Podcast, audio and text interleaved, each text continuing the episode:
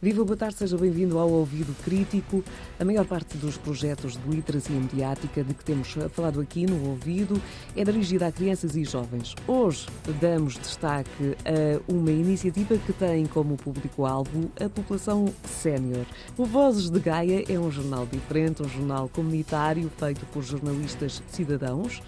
Vamos também perceber melhor o que é isto, mas é um jornal orientado por jornalistas profissionais. Para nos falar desta iniciativa do Jornal Público e da Fundação Inatel, que conta com o apoio da Câmara Municipal de Gaia como investidora social, convidamos Mário Barros, coordenador do Vozes de Gaia. Viva, boa tarde, Mário. Boa tarde, Noemi, obrigado pelo convite. Vamos começar por perceber esta iniciativa. Uh, hoje em dia uh, existe, muita, existe muita informação, existe muita literatura uh, e diversos programas dedicados a dotar as pessoas de ferramentas para a sua, a sua literacia. Normalmente essas ferramentas, ou muitas dessas ferramentas, estão vocacionadas e direcionadas para pessoas com menos idade.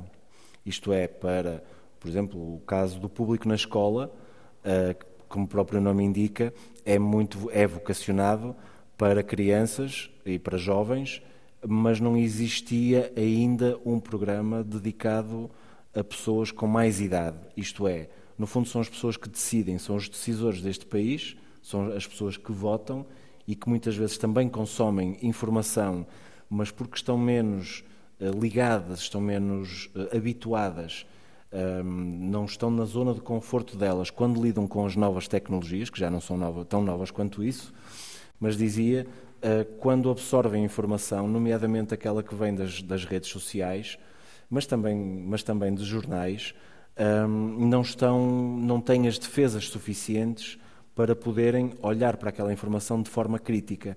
E daí, porque essa era uma lacuna que estava por, por preencher, vá lá, ehm, surgiu também este projeto, que teve outras, outras ideias na Gênese, mas existe precisamente para dar às pessoas com mais idade e que muitas vezes, pela sua própria idade, uh, passa a repetição, estão numa situação quase de, de, de, isolamento social, ou então pelo menos têm menos contacto social do que tem uma pessoa com 15, 16, 17, 20 anos, eh, por aí, nessa faixa etária, mais jovem, um, portanto, logo tem, poderá ter menos acesso às, às novas informações, às novidades que vão surgindo. E, portanto, o importante aqui era dar, ou é dar, às pessoas as ferramentas necessárias para que percebam algumas destas coisas. Como é que se faz jornalismo? Porquê é que se faz jornalismo? Que voltas é que um jornalista tem que dar e, por consequência, a informação dá até chegar a nós, consumidores finais. É importante que as pessoas percebam este circuito, o circuito da notícia, do que é que é notícia um, e porquê e como é que se faz, é importante, dizia, para que as pessoas depois, enquanto consumidores, entendam melhor aquilo que vão consumindo. Caso contrário, caso não percebam ou caso não saibam uh, os meandros, o interior, os bastidores de uma notícia, muito mais dificilmente terão a capacidade de analisar porque é que aquela notícia está ali naquele momento uh, porque é que surgiu esta notícia uh, abordada de uma forma e não de outra, e assim sucessivamente. Hum. A dúvida, a uma das dúvidas principais, quando as pessoas aqui chegam, e muitas vezes nem a verbalizam, mas isso depois vê-se em concreto nas, nas várias sessões que vamos fazendo, que vamos fazendo é, tem que ver com o seguinte: as pessoas confundem aquilo que é uma notícia com o que é uma crónica, confundem uma notícia com a própria opinião.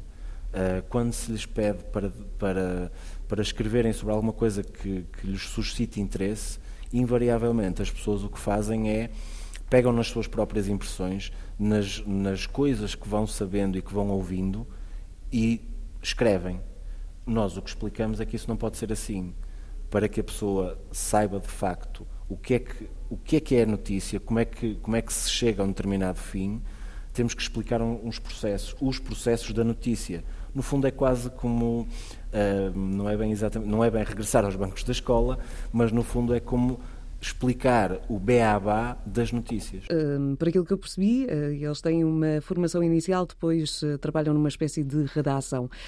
este, este projeto já iniciou, já teve início há algum tempo. que trabalhos é que têm sido propostos?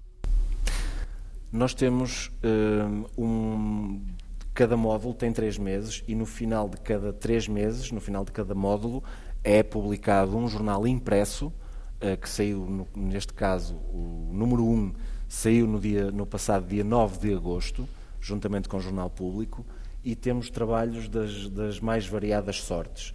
Uh, abrimos, por exemplo, com um trabalho sobre a importância dos voluntários em tempos de pandemia no Centro Hospitalar de Vila Nova de Gaia. Todas as notícias, já agora todas as notícias são relativas a Vila Nova de Gaia. Este é um jornal de vocação uh, local. E quanto mais local, melhor. Depois disso, temos vários trabalhos uh, com entrevistas ao Presidente da Federação das Coletividades Vila Nova de Gaia, temos um outro sobre a Rota da Água, temos um trabalho sobre as cerâmicas desativadas, uh, a ruína das, das, das, cerâmicas em Vila Nova de Gaia, que foi uma indústria muito prolífica durante, durante várias décadas. Uh, temos também abordagens culturais, temos, basicamente, temos, tentamos cobrir todo o espectro de assuntos que um jornal normal dá, com a particularidade deste ser única e exclusivamente de Vila Nova de Gaia e sobre Vila Nova de Gaia.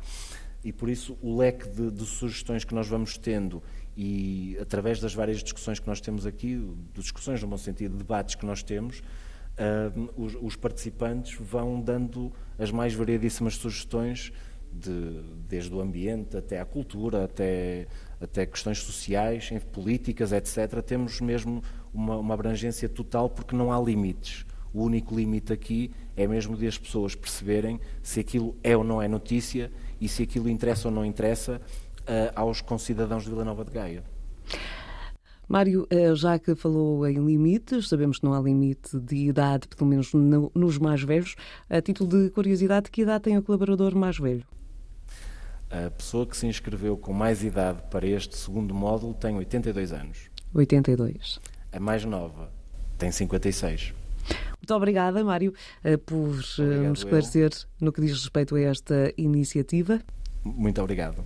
E espero que possam visitar já agora o site, é vozesdegaia.publico.pt e temos lá as informações todas necessárias para que as pessoas possam ver o que já fizemos e espero que haja mais, mais gente interessada em, em colaborar connosco, porque isto é, uma, é um local essencialmente de partilha de conhecimentos da nossa parte para quem participa e também uh, é uma estrada de dois sentidos, porque os participantes também nos ensinam muito e é, e é só isso é que faz sentido. Obrigado. Obrigada a nós, Mário Barros, a falar-nos aqui do Vozes de Gaia, um jornal diferente, comunitário, feito por jornalistas cidadãos. Já agora, se vive em Vila Nova de Gaia e gostou deste projeto, saiba que as inscrições estão abertas em permanência e a única condição para se juntar à equipa deste jornal comunitário é ter mais de 55 anos. Para quem tenha simplesmente curiosidade hum, de espreitar o resultado deste trabalho inovador, o site do jornal está acessível em vozesdegaia.publico.pt. O Ouvido Crítico é um programa de educação para os média da Antena 1 e do Milobs, Observatório sobre Média, Informação e Literacia do Centro de Estudos de Comunicação e Sociedade da Universidade do Minho, e está de volta na próxima semana.